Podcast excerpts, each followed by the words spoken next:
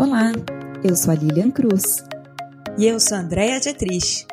E esse é mais um episódio do Ambidestra.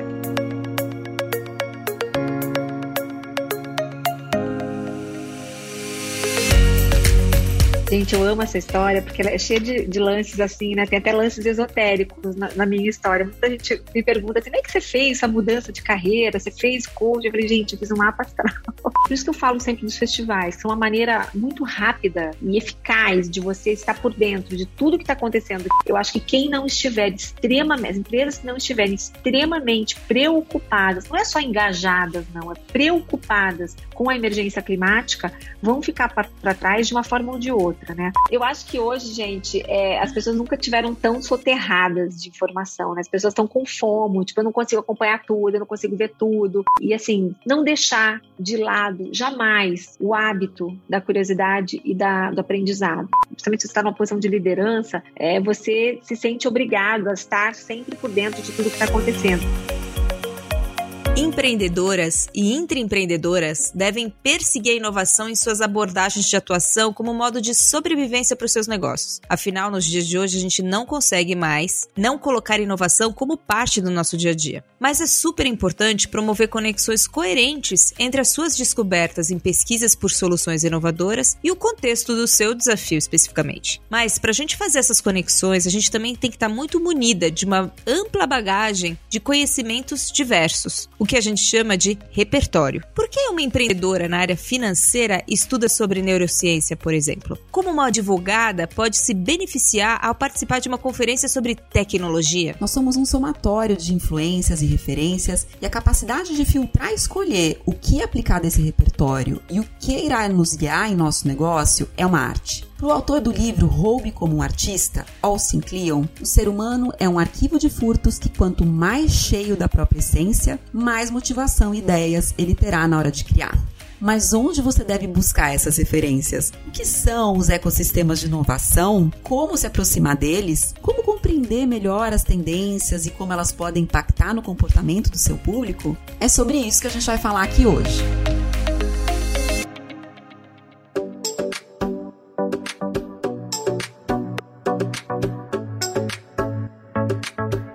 Nossa convidada de hoje é a Andrea Janer. Ela é fundadora e CEO da Oxygen. É empreendedora digital, é apaixonada pela conexão entre inovação, conteúdo, educação e acredita que o repertório é a chave que muda o mindset das pessoas. Tem um olhar particular para a curadoria de tendências, vem ajudando as pessoas e empresas a navegar nesse mundo cada vez mais acelerado por meio da Oxygen, que tem um clube de conteúdo por assinatura, a Oxygen Club, um braço corporativo, a Oxygen Studio, e um pilar de viagens para festivais e ecossistemas de inovação inovação, Oxygen Journeys. Ela vai contar tudo pra gente. Bem-vinda, Andréia. Obrigada, Didi. Obrigada, Ali. Beijo pra vocês duas. Achei o máximo esse convite. Estou muito feliz de estar aqui. Obrigada mesmo. Oba, gente que tá feliz em ter você.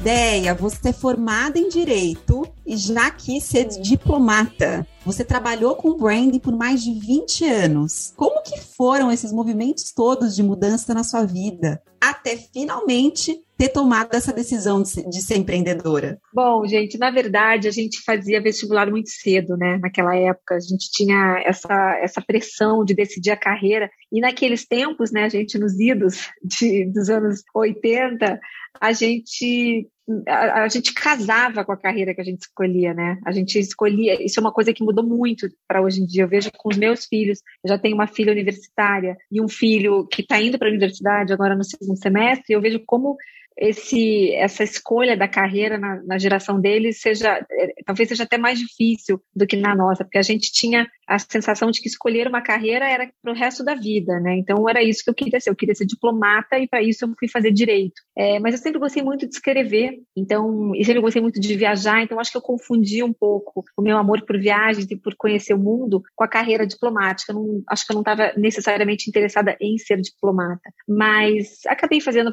direito uma faculdade. Acaba que ela prepara a gente para muita coisa, né? Uma faculdade muito é, bacana de meio de liberal arts, assim. Então acabei é, me formando É, mas no meio da faculdade eu comecei a descobrir que eu gostava mesmo era de jornalismo e escrevi para jornal. Acabou, acabou que um jornal onde eu morava em Santa Catarina publicou alguns dos meus textos e eu comecei esse namoro com jornalismo. E eu acabei indo para um jornal, só que não para escrever, e sim para ter de marketing. Foi uma oportunidade que apareceu e eu comecei a trabalhar com marketing, adorei. Eu não sabia nem o que era marketing quando eu fui para lá, eu tinha 20 anos e acabei enfim, sendo efetivada depois, e aí eu quis me especializar, eu quis saber um pouco mais o que tinha por trás de tudo isso, né? Porque eu aprendi tudo muito na prática. E foi assim que eu fui fazer um curso de marketing é, na Califórnia, fui fazer um curso em Berkeley e me, enfim, me, apaixonei por branding lá. E tive uma oportunidade também, mais uma vez, estava no lugar certo, na hora certa, assim, foi uma grande sorte mesmo.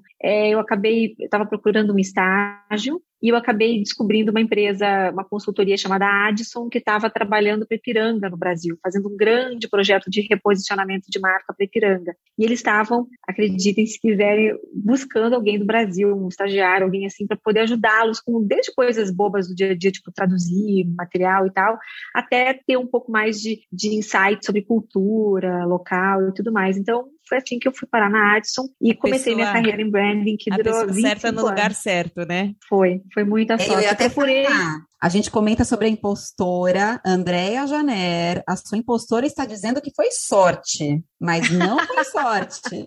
foi um pouco de cada coisa. Eu acho que eu estava procurando, e foi assim, gente, uma, uma coisa tão.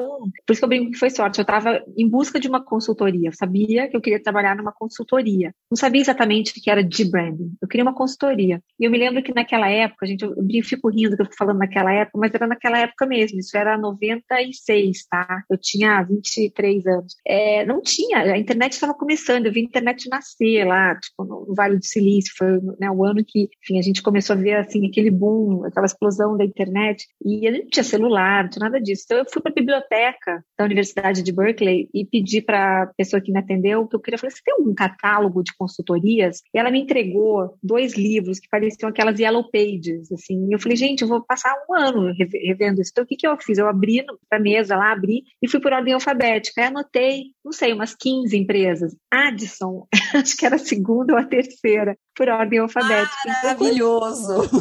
Aí eu peguei o que eu anotei tudo no papel, as, cinco, as 10, 15 primeiras empresas, todas com A, e fui para casa para daí ligar para elas. E acho que a primeira e a segunda não deram certo, a terceira que eu liguei foi meio assim, tipo, eu falei, vocês, vocês contratam um estagiário? Eu sou uma estagiária brasileira, eu sou brasileira, tô aqui estudando marketing, então em busca de uma oportunidade. É a pessoa assim, você é brasileira? E você está procurando um estágio, você pode vir fazer uma entrevista agora?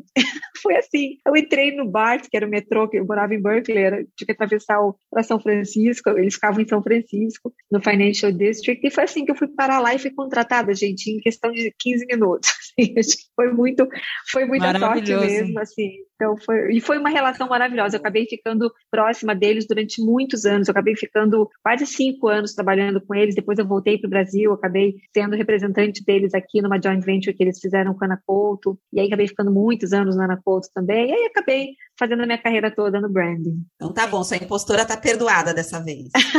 Viu como Não, mas mesmo? a gente lendo a sua história, a gente vai resgatar um ponto aqui que foi muito interessante dessa sua pivotada, é. de uma leitura de mapa astral para essa nova jornada profissional. Conta tudo. O que, que te deu mais medo aí na hora de você mudar para empreender? E o que, que te motivava nessa jornada nova? Gente, eu amo essa história, porque ela é cheia de, de lances assim, né? Tem até lances esotéricos na, na, minha história. Muita gente me pergunta assim, como é que você fez essa mudança de carreira? Você fez coach? Eu falei, gente, eu fiz um mapa astral.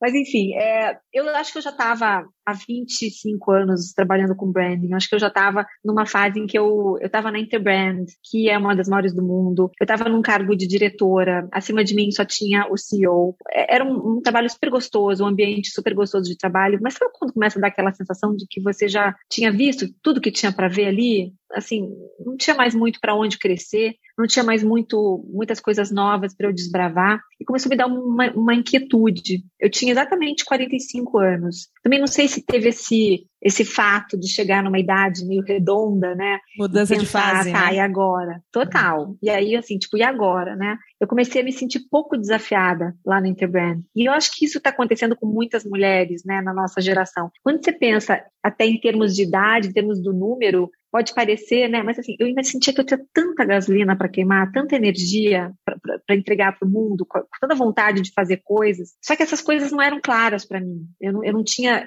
muito claro naquele momento o que, que eu queria fazer como próximo passo. E aí eu acho que entra o mapa astral, porque eu acho que nesse momento eu comecei uma jornada, tentar, tentei começar uma jornada de autoconhecimento, tentei entender quais eram as minhas maiores habilidades, né? Porque 25 anos na mesma carreira, você fica um pouco uh, míope até, assim, eu, eu tinha que pensar assim, o que, que eu tenho de bom para fazer além disso, né? O que, que eu sei fazer além disso? E é muito difícil, eu não conseguia enxergar o que mais eu era capaz de fazer, né? Pra vocês terem uma ideia, eu nem cogitava empreender. Porque eu achava que empreender, empreender era uma coisa que a pessoa tinha que ter um dom. E eu não achava ah, que eu tinha esse dom. A gente conhece essa história. a gente viveu né? parecido. A gente, então, a gente, eu achava assim que para ser empreendedor você tinha que ser a vida inteira empreendedor. Assim, você tinha que ter sido sempre um empreendedor. E eu achava que eu não tinha esse talento que eu tinha que ficar mesmo no mundo corporativo e ok. E eu fiquei me debatendo, gente, a palavra certa é essa, assim, me debati durante, ao todo, assim, porta a porta, foram dois anos é, em que eu tentei encontrar essa saída, encontrar, eu achava também que essa, essa, meu próximo passo profissional, ele ia aparecer assim, embrulhado com um papel de presente, um laço cor-de-rosa. Tipo, toma aqui, a oportunidade que você não sabe que você quer e que vai ser maravilhosa. E isso foi um mito também que eu fui desfazendo assim aos poucos, de que as coisas não iam ser, não vir assim tão, tão fáceis para mim. E na minha carreira, tudo tinha sido muito fácil. Essa história que eu contei para vocês foi no começo da minha carreira. E sempre foi assim, eu sempre trabalhei onde eu quis, eu sempre fui, uh, uh, assim, tive, tive oportunidades bacanas, nunca tinha sido tão difícil. Então, por que que de repente ficou tão difícil de eu entender qual seria meu próximo passo? É, hoje eu entendo, assim, se eu, se eu tava, eu sabia que eu não queria mais trabalhar com branding. Então, isso realmente é um, é um breakthrough, assim, porque na mesma, na, se eu tivesse com vontade de ficar na mesma área, sei lá, eu iria para um concorrente, mas não era isso que eu queria. Então, mudar de área, mudar de, de indústria, eu acho que eu subestimei o tamanho do esforço que eu precisaria fazer para isso. E isso eu, eu acho importante pontuar, porque isso contribui para a nossa ansiedade, né? Eu acho que eu, eu achava que ia ser rápido, que ia ser mais fácil, que ia ser mais perfeito. E quando eu fui percebendo que ia levar muito tempo, que ia demandar um esforço muito grande, que eu ia ter que aprender coisas novas, que eu ia ter que me é, calçar sandálias da humildade, aprender que eu não sabia uma porção de coisas, que eu ia mandar meu currículo para um monte de empresas e que ninguém ia querer. Na hora que você vê isso, que você reconhece isso, já tinha quase um ano que eu estava nessa jornada. É isso aí. E eu estava muito impaciente. Eu estava, gente, como assim? Né? Tá demorando muito para aparecer essa luz no fim do túnel, né? Que, que luz é essa? Eu não sabia nem que luz era essa, só sabia que eu tinha tinha vontade de mudar e não sabia direito para onde. E nesse processo de autoconhecimento, eu fiz um processo de coaching, eu fiz alguns cursos, porque eu entendi que se eu precisar, eu, eu, precisava realmente me reciclar. Eu acho que eu fiquei muito tempo da minha carreira sem me reciclar. E eu acho isso um ponto de atenção assim bem importante que eu sempre falo para as pessoas, tipo, não deixe passar tanto tempo sem você fazer cursos, né? Ah, mas é, tudo, os cursos legais são muito caros. Guarda, guarda uma parte do teu salário, guarda uma parte do teu bônus para você poder investir em você mesma e se diferenciar do mercado e para aprender mesmo, para aprender gostoso, né? Então, é, não tinha feito isso. E aí acabei fazendo cursos, fiz um processo de coaching e a história da, da astróloga foi que acho que uns sete, oito meses depois de eu ter iniciado o meu processo, né, no momento em que eu percebi, que eu disse para mim mesma, eu quero mudar de carreira, foi agosto de 2017. Ali eu considero que é o marco zero, né, no momento em que eu re realizei que eu tinha meio que encerrado um pouco a minha carreira, né? Tudo que eu tinha para aprender, para fazer dentro dessa área que eu já tinha feito. Eu percebi que com 45 anos era possível começar alguma outra coisa, porque acho que essa foi outra realização também de que a gente vai viver muitos anos, né? A gente vai viver até os 90, 100 anos e que a gente pode sim mudar completamente, dar uma guinada completa na nossa carreira, né? Não precisa ficar sempre mais ou menos em áreas adjacentes, por exemplo. E aí quando chegou em janeiro de 2018, ou seja, sete, oito meses depois de eu ter começado esse processo, eu estava muito frustrada, muito frustrada. Eu pulei as sete ondas, eu fiz todas as mandingas possíveis e imagináveis no Réveillon, né? Passou o ano novo, e, e eu voltei para o trabalho e estava lá na mesma mesa, no mesmo escritório, com as mesmas pessoas. E eu falava, gente, não é possível. Já faz sete meses que eu estou jogando né, essa minha energia para o universo, eu quero mudar e nada acontece. Óbvio que eu já tinha soltado uns currículos por aí, é, que foram solenemente ignorados né? Porque eu também estava um pouco desatualizada, até do jeito que se manda currículo, como é que se escreve, enfim, tudo isso. E aí, uma amiga minha me, vendo nesse, nessa dúvida falou: por que, você não faz uma astral? Eu não sou, gente, uma pessoa mística ou, ou ligada nessas coisas do além. Eu adoro. Eu adoro. Eu, adoro. Eu sou, eu, sou, eu, sou, eu sou bem aberta, não tenho preconceito com nada. Então, quando ela falou, eu falei: boa, talvez esteja aí a minha resposta. E a astróloga que eu amo, tipo, todo ano ela vai agora na Oxford e faz as previsões do ano seguinte. Ó, vai, vai bombar essa astróloga. Depois que a gente soltar esse podcast, vai bombar astrólogas aí. aí. ela ficou procuradíssima depois dessa história. Mas é, é, quando ela fez uma passagem, ela falou assim: André, o que, que você fazia com 18, 19 anos que você fazia muito bem e você parou de fazer? eu já estava com 46 quase, né? Gente, calma, agora eu vou precisar pensar, vou ter que puxar da memória aqui. E, e foi o que eu falei rapidamente aqui quando eu estava na faculdade de Direito. Eu escrevia, eu gostava de escrever sobre coisas aleatórias que eu estava vendo. E não só escrever diário, agenda, aquelas coisas, mas escrever artigos mesmo, crônicas e tal. E eu falei, ah, eu escrevi. Ela assim, então resgata isso e, e volta a escrever, mas viaja e escreve do lugar que você for. E astrólogo é bom que elas não dão a, a receita, né? Elas só, não dão a receita pronta, elas dão só, botam essa pulga atrás da orelha, né? Tipo, ó, pensa como é que você vai executar isso aí e tal. Eu fiquei pensando nisso semanas, né? Viajar, mas eu não tô, não tô, não vou poder viajar agora, não tenho férias nem nada. E de repente, quando, assim, isso foi mais ou menos começo de fevereiro, eu me lembrei do SXSW que ia acontecer em março de 2018. E é, faltava gente 10 dias para o festival quando eu decidi que eu iria. Não tinha mais hotel direito perto, as passagens já estavam super caras. Foi aquele, aquela coisa assim que deu um insight e eu resolvi ir. E ainda puxei meu marido para ir junto, que topou na hora, que ele também trabalha com tecnologia, e falou: então vamos. E foi assim que eu fui para o meu primeiro cidade. E aí lá é, eu tive é, realmente um insight de que era ali que eu queria estar de alguma forma. Eu não sabia como, não sabia de que forma, mas era ali que eu queria viver. Então eu, senti assim um, um, um, pertencimento muito grande, uma sensação de que eu queria estar naquela tribo, aquela era a minha tribo e era ali que eu queria estar. E voltei para. Fiquei siderada, realmente, assim, fiquei mexida, fiquei emocionada, me emocionei várias vezes, eu parecia uma boba, eu chorava nas palestras, eu fiquei super mexida mesmo com aquilo, aquele impacto, aquela descoberta daquele mundo que me fascinou. E eu tô mexida com a tua fala, fiquei toda arrepiada aqui, de verdade, ah. gente, porque esse é momento verdade. de você falar, gente, é isso, encontrei é isso. lugar, é isso que me move, minha paixão tá aqui, minha energia foi, tá aqui. Foi, foi. É eu me senti, demais. gente, não, meninas, eu me senti como se eu tivesse 22 anos de novo. Eu tinha 46, eu me senti com 22. Sabe quando você se forma e você fala, nossa, eu tenho o mundo inteiro para desbravar, eu posso fazer o que eu, que eu quiser da minha vida. Eu, eu, você se sente né, é, energizada para fazer acontecer. Eu, eu, me senti de novo assim, há muitos anos que eu não me sentia assim. É. Eu me senti de novo uma garota. Ai, Acho que, obviamente, o festival tem isso, de ter, né, tem, as pessoas estão lá, todo mundo com uma numa vibe de aprendizado, de troca. Então, acho que todo mundo de tênis, mochila, eu acho que tem também uma sensação de que a gente está lá num lugar de aprendiz, de novo, né? E todos nós temos outras obrigações e responsabilidades na nossa vida e a gente não consegue se sentir assim no dia a dia. Então, para mim, foi isso. Só que isso só foi 50% da descoberta, né? Tipo, beleza, eu quero estar tá aqui. Mas assim, como? Né? O que, que eu, como é que eu vou viver aqui? E aí acho que eu voltei para casa, voltei para o escritório, voltei para minha vida e passei mais o ano de 2018 inteiro tentando entender como é que eu ia transformar essa paixão em um trabalho e tentando observar o que tinha ao meu redor, o que, que as pessoas faziam. E eu passei esse ano também, num ano, foi um ano misto de, de, de, tentativa e erro, muita frustração também. E aí pensa, quando chegou no Réveillon de novo, eu fiz todas as mesmas mandinhas e quando chegou janeiro, eu falei assim, gente, não é possível. Já faz dois anos que eu tô nessa tentativa e nada acontece. E eu acho que isso na, na, mudança de na transição de carreira, na mudança de área, eu acho que é assim mesmo. A gente, as respostas demoram para vir, né?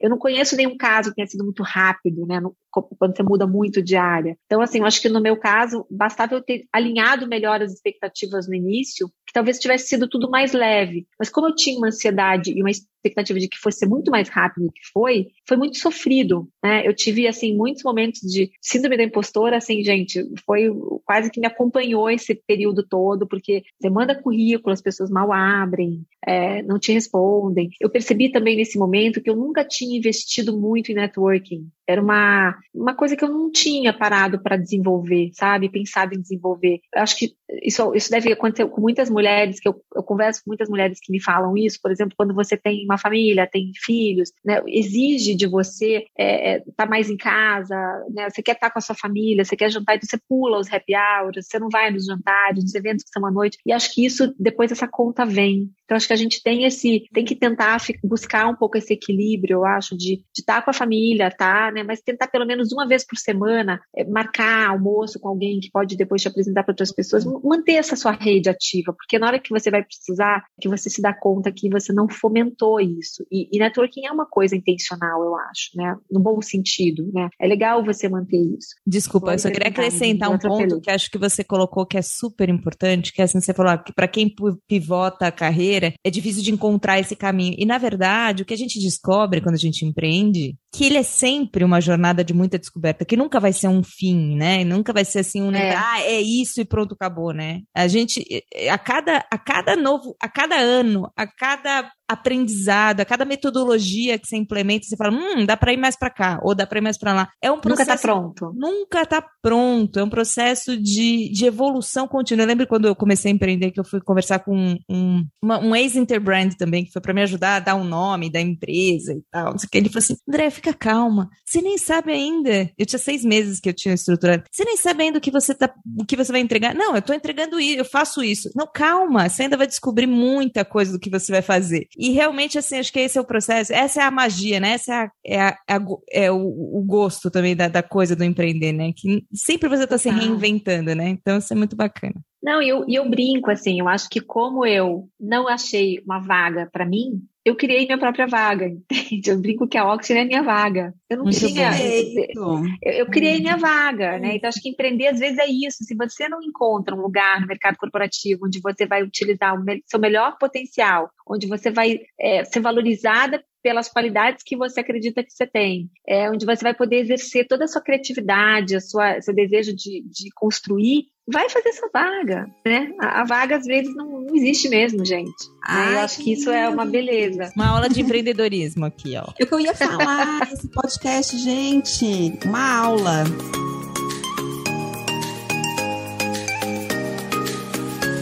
Voltando aqui para nosso tema, a gente está na quinta temporada, o radar de inovação.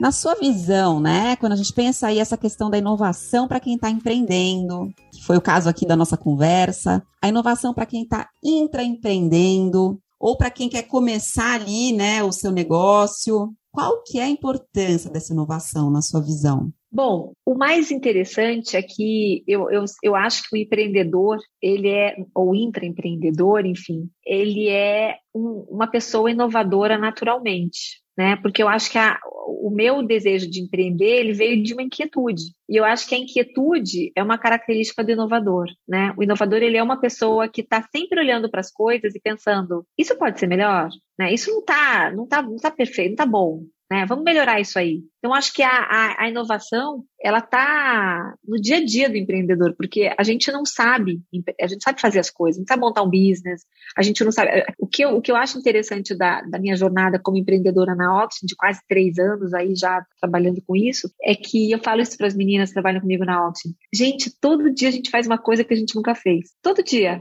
Às vezes é cansativo, né? Você está sempre inventando algo que você não tem uma formulinha pronta para seguir, né? Mas assim, os clientes ligam e pedem coisas que a gente não sabe fazer, a gente fala, bom, exatamente assim como você está pedindo, eu nunca fiz, mas não deve ser muito diferente daquele projeto A, ou do projeto B, ou do projeto C. A gente só acrescenta aqui mais algumas coisas e faz. Então, a gente está sempre fazendo algo que a gente nunca fez. E essa é a beleza do empreendedorismo porque não tem dois dias iguais, não tem monotonia, não tem tédio. Tem dias bons e dias ruins, como qualquer trabalho, né? Mas a beleza de você ter a autonomia para você aceitar um desafio que um cliente te traz e aprender a, é, junto com ele, dando, uma, dando a mão. Não, não, não digo que a gente a gente não, a gente fala para o cliente, olha, a gente nunca fez, mas o cliente também já acredita que a gente tem capacidade de fazer, tanto que ele pediu né, para a gente fazer. Então, quando você não é kamikaze, é né, André? Não, não, não. não é, outro, assim outro game.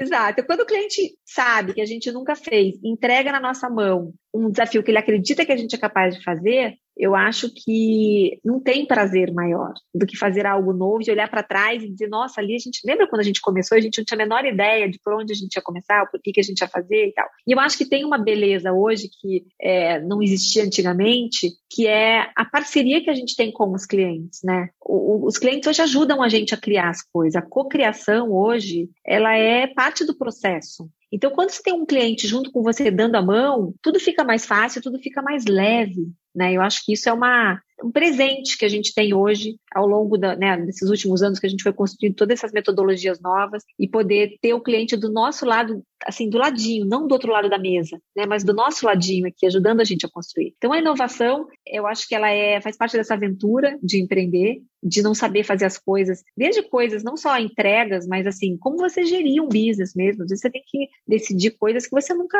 parou para pensar, ou sei lá, a sua plataforma, você tem que entender um pouquinho de TI, você tem que entender um pouquinho pouquinho de RH, tem que entender um pouquinho de financeiro.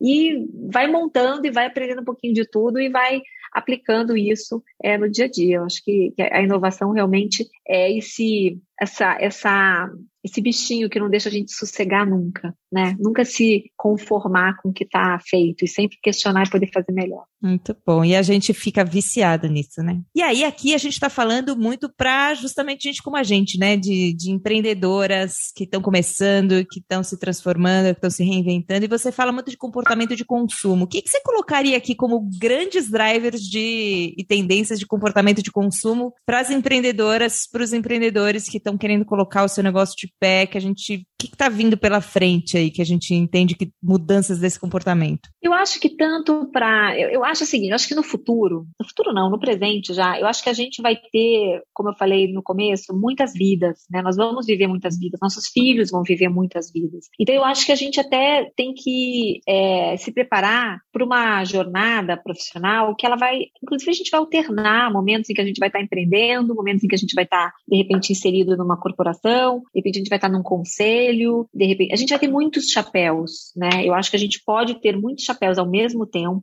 e a gente vai ter momentos diferentes de carreira que vão ser, vão tornar nossa carreira muito mais, muito menos linear e muito mais divertida, até eu acho, sabe? Que a gente vai poder fazer, ter papéis diferentes ao, ao longo da nossa vida, né? Eu acho que isso é uma conquista desse, desse, dessa nova, desses novos tempos que a gente está vivendo, né? E eu acho que o mais importante para quem está dentro de uma corporação ou dentro de uma, de, um, de uma startup, empreendendo, quando a gente pensa em comportamento de consumo, é nunca deixar de ampliar o seu repertório. Acho que ampliação de repertório é, serve para tudo. Né? Eu acho que pensar que você precisa hoje saber, pelo menos superficialmente, de tudo é muito importante. Então, eu acho que para quem está dentro de uma empresa, para quem está empreendendo, é tentar se informar sobre tudo isso que está acontecendo. Por isso que eu falo sempre dos festivais, que são uma maneira muito rápida e eficaz de você estar por dentro de tudo que está acontecendo, que vai impactar o mundo que a gente está vivendo hoje. Eu digo que o custo-benefício não tem igual. Né? Você vai para um festival desse, você fica 5, 6, 7 dias, você volta completamente abastecido de todas as tendências, de todos os, né, os insights que você precisa para direcionar o seu negócio no próximo ano, dois anos, né? Seja você. Mas te né, marcou né? aí no, no, na volta do SX, assim, você falou, nossa, isso aqui é uma mudança de comportamento que vai transformar a sociedade, que vai mexer muito nas estruturas. O que, que você acha que é esse grande drive aí de, de comportamento? Eu destacaria duas coisas, assim, três coisas mais importantes. Eu acho que isso também responde à pergunta do, do comportamento de consumo. Eu acho que, assim, a gente vai ter que prestar muita atenção em clima, né, sustentabilidade, emergência climática, não tem mais, é, é óbvio que está tá na, tá no, nos jornais todos os dias, a gente está lendo sobre isso, mas por alguma razão a gente está muito lento para reagir. A gente, quando eu falo a gente, é governos e empresas, né? A gente não está implementando as mudanças que precisam ser implementadas na velocidade que elas têm que entrar. Então, acho que amanhã vai sair mais um relatório do IPCC A gente tem até uma aula na Option quarta-feira sobre isso, porque a gente está tentando raise awareness, né? Falar para as pessoas, acho que é meio água mole em pedra dura, né? Então, a gente começa a ver, por exemplo, a geração Z muito engajada na questão climática, porque a conta vai ficar para eles, né? Então, assim, é, e, e, a gente viu com a guerra da Ucrânia um retrocesso enorme, por exemplo, em energias renováveis, né? A gente está voltando aí a consumir carvão, energias que a gente já estava quase abandonando, tentando abandonar. Então, a gente deu dois passinhos para trás nesse aspecto agora, e acho que a gente precisa mais do que nunca unir forças, assim, globalmente, né? É, países, grandes empresas, para poder mexer o ponteiro. Então, eu acho que quem não estiver de extrema, as empresas que não estiverem extremamente extremamente preocupadas, não é só engajadas, não, é preocupadas com a emergência climática,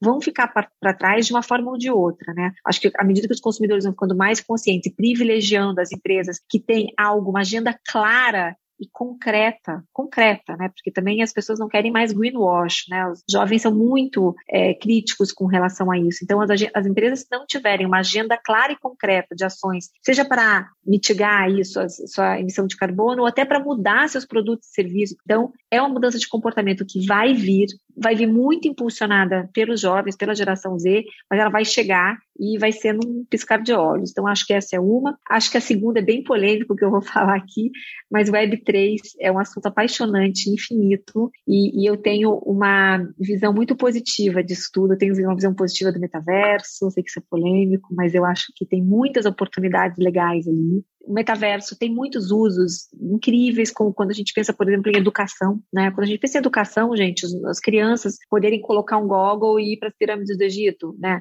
Isso é maravilhoso. Não significa que ninguém vai mais precisar ir para as pirâmides do Egito porque vai ver no óculos. Não é isso, né? Acho que é, a gente tem que entender essa, essa ferramenta como uma ferramenta que soma e não substitui, né? Então acho que tem que colocar as coisas no devido lugar. E acho que a terceira, o terceiro assunto que mais me chamou atenção lá e que já vem me chamando atenção nas últimas edições é a questão da desinformação, né? E do, do de todo esse, esse aparato aí que existe nas redes sociais para disseminar é, notícias falsas, tiradas de contexto, né? E que está hoje, mais do que ameaçando nós, cidadãos, está ameaçando as democracias. Então, o que a gente viu lá foi muito interessante, foram mentes brilhantes, como Tristan Harris, Margaret Vestager, é, a própria Frances Hogan, né, que foi a whistleblower do Facebook, é, tentando alertar cada vez mais as pessoas para o que está acontecendo né, nessas, nas redes sociais e o quanto é, isso está é, é, colocando em risco regimes democráticos. Né? Nós temos eleição esse ano aqui, então acho que nunca é tarde, né? Nunca é demais lembrar para as pessoas que a gente precisa furar as bolhas dos algoritmos, buscar informação em outros lugares, não acreditar só no que está no nosso feed, né? tentar diversificar um pouco a nossa visão.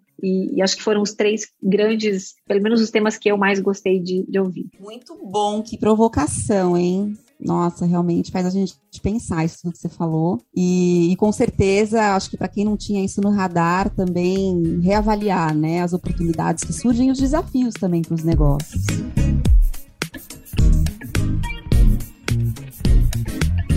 Agora vamos lá, falando do seu tema mais apaixonante que a gente quer aprender aqui com você. Quais que são então hoje esses principais eventos de inovação que você fala, nossa, são imperdíveis? E aí um desafio, né? Para quem não pode participar desses eventos internacionais, o que, que, tem mais de incrível aqui no Brasil, né? Como que a gente pode também valorizar esses eventos que acontecem aqui? O que está na sua lista aí que a gente não pode deixar de assistir? Bom, quando a gente fala globalmente, eu acho que sem dúvida o SXSW é um, é um dos principais, e eu acho que, como esse ano eles fizeram a sua primeira edição híbrida, ou seja, presencial e online, eu acho que eles vão daqui para frente manter esse formato e foi muito legal, porque a gente sabe que é difícil viajar, né, gente? É caro, é, tem que tirar férias, tem gente que tem família, não consegue ir. Então, acho que ver o, os, esses festivais, assistir online, são uma ótima alternativa. Claro, você não tem a energia, você não tem a troca, o networking que você faz quando está lá, mas está ótimo você poder ver essas palestras e,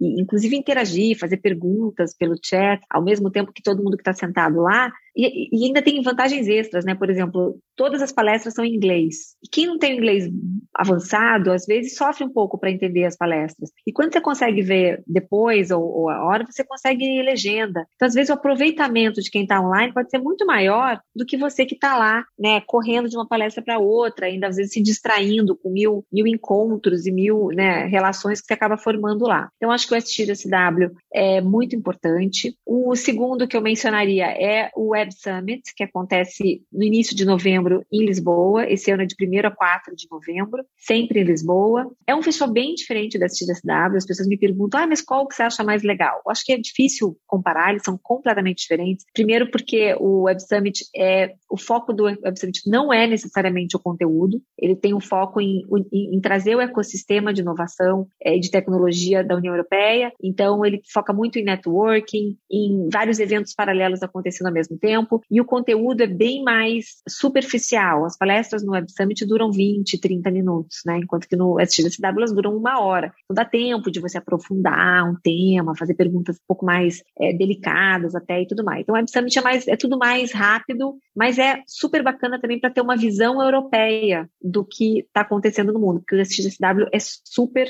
americano, ele é bem americano. Outra que eu acho muito legal chama-se Rise, que fica em, é, em Hong Kong, e eu fui em 2019, no último ano antes da pandemia, e foi, ele é do mesmo grupo que faz Web Summit, e é muito legal porque ele traz uma visão da Ásia. Então ele traz ali Taiwan, ele traz China, traz Coreia, Singapura. Então é muito interessante ver o que está acontecendo do lado de lá também. Então acho que esses três seriam os meus uh, favoritos. Tem alguns como C2 em Montreal, que eu acho que esse ano vai acontecer de novo presencialmente, ele estava acontecendo online. E eu acho que são os principais, os mais que a gente mais, mais tenta, tenta ir. O próprio Web Summit tem, na verdade, um grupo de, de eventos, né? Ele tem o Web Summit, que é em Lisboa, ele tem o Collision, que é em Toronto, no Canadá, e tem o Rise, que é na China. Então, ele tenta cobrir né, um pouco o globo aí com esses, com esses eventos. No Brasil, a gente teve aí algumas tentativas esse ano de fazer alguma coisa parecida. A gente tem agora em abril, se não me engano, o Rio uh, Mais C, que é o de conteúdo que vai acontecer agora em abril. Também em abril tem um em Porto Alegre, que vai acontecer agora, que é espanhol. É como se fosse o Web Summit, só que espanhol. E a gente tem o Hacktown também, que é em Santa Rita do Passa Quatro,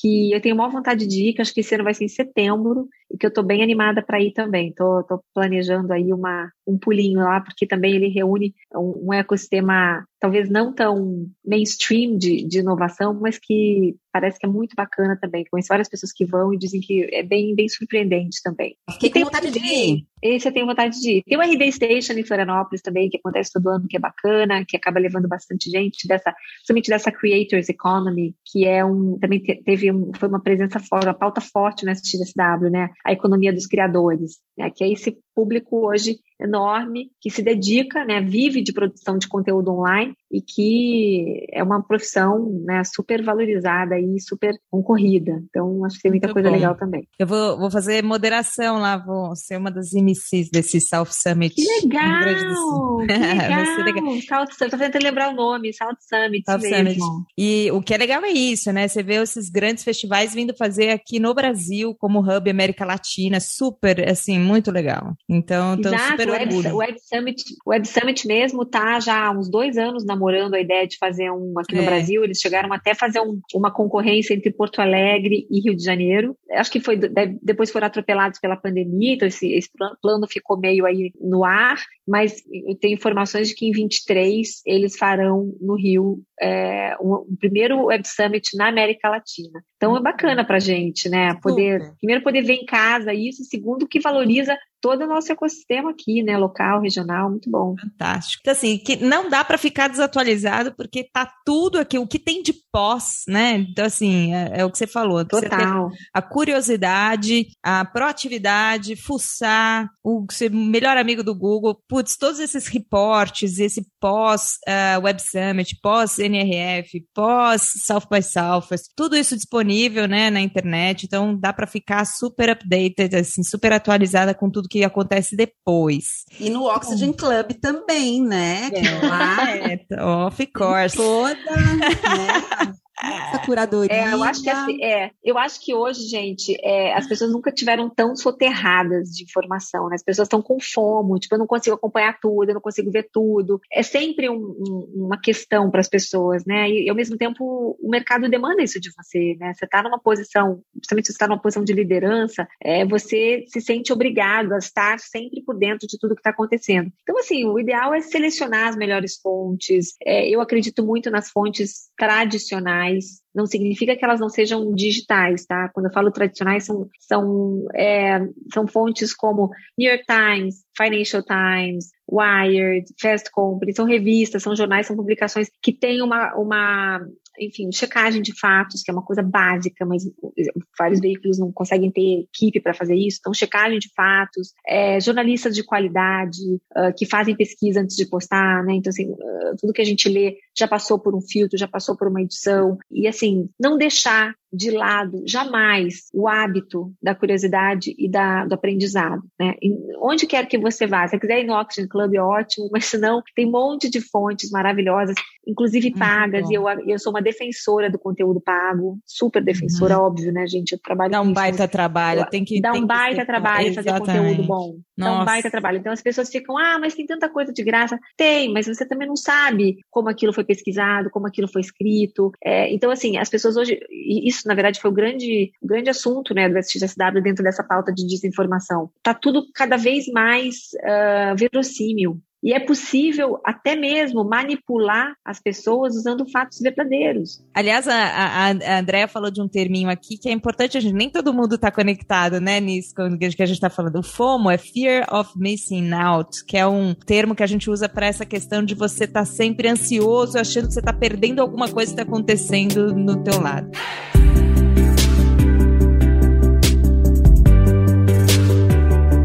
Infelizmente, a gente tem que ir encerrando aqui o nosso papo, que tá uma delícia. A gente se identifica muito com a sua jornada também, André, com vários Bom, momentos aí de angústias, de medos, de descobrimentos. Essa parte esotérica me identifica. e a gente vê que as dores são muito muito similares. É muito bom a gente conversar e a gente reverberar essas histórias, porque a gente vai Sim, criando. Vai pode é inspirar é outras pessoas, né? É, que é normal. Pode inspirar outras pessoas a, a, a mudarem, né? Muita gente tem medo, acha que. Acho que muita gente idealiza o processo de transição de carreira e acha que é sempre, né? Quando vê lá o, o a pessoa no final da história fala, nossa, para você foi tão fácil, né? Então, quando me falam isso, eu falo assim, vem cá que eu vou te contar.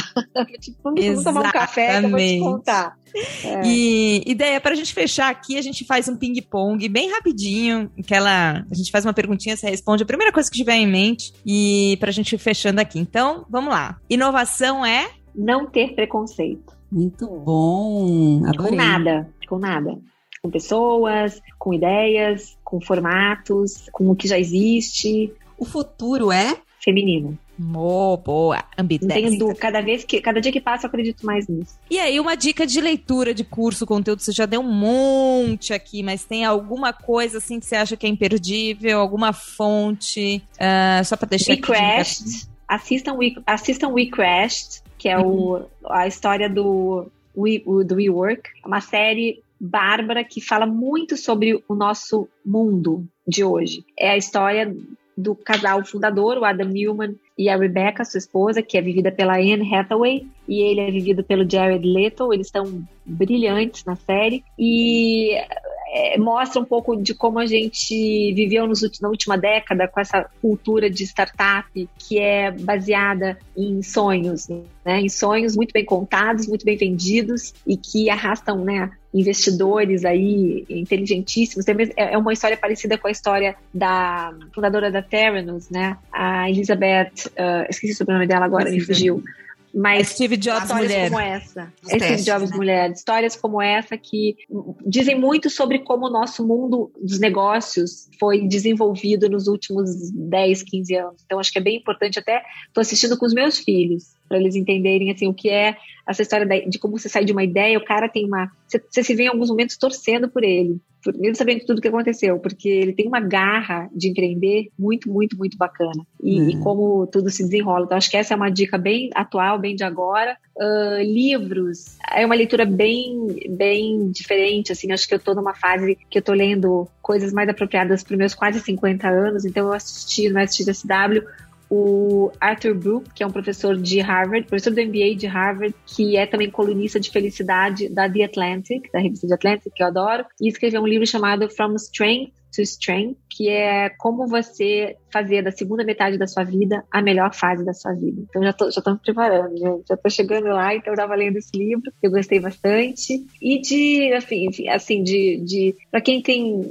vontade de aprender um pouquinho todo dia, eu sempre acho o TED uma fonte inesgotável de sabedoria. São palestras muito curtinhas. Tinha uma, uma, uma funcionária na Oxford que eu adorava, que ela via um TED por dia, one TED a day. Então todo dia ela ia lá, aleatoriamente, e ela falou que nunca aprendeu tanto na vida dela como é na, verdade, na fase que ela lia um TED por dia. 15 minutos. Tem podcast também do Boa TED, que são maravilhosos. Inserir podcast na vida é muito bom, muito fácil. E uma coisa que você faz, enfim, quando você está cozinhando, está lavando louça, está andando de carro, está correndo, pedalando, sei lá. E eu acho que tem podcasts maravilhosos. Eu gosto muito dos do Scott Galloway, o Pivot, que é semanal, acho que duas vezes por semana até. E o Prof. G, que é dele também, que eu, que eu gosto bastante. E o ambidestra, né, gente? Ah! ah adoro, histórias incríveis.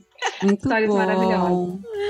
Delícia, super obrigada pelo papo. Muito legal conhecer mais sobre ah, essa demais. história. Uma história do que é possível. Nunca é tarde Muito, gente. nessa vida. E foi resumidíssima, viu? Foi resumidíssima. Depois a gente pode fazer um, a parte 2 que eu conto o que aconteceu depois do meu segundo SXSW, que daí eu voltei e comecei a Oxford. Mas esse a gente deixa para um próximo. Deixa um gostinho de quero mais. Hein? Eba! Ah. Obrigada, foi muito bom. Obrigada. Mas foi meu, meninas. Uma delícia conversar com você vocês. Parabéns pelo é trabalho ótimo. de vocês aí. Obrigada. Você também pelo seu. Beijo, Dé. Beijo, gente.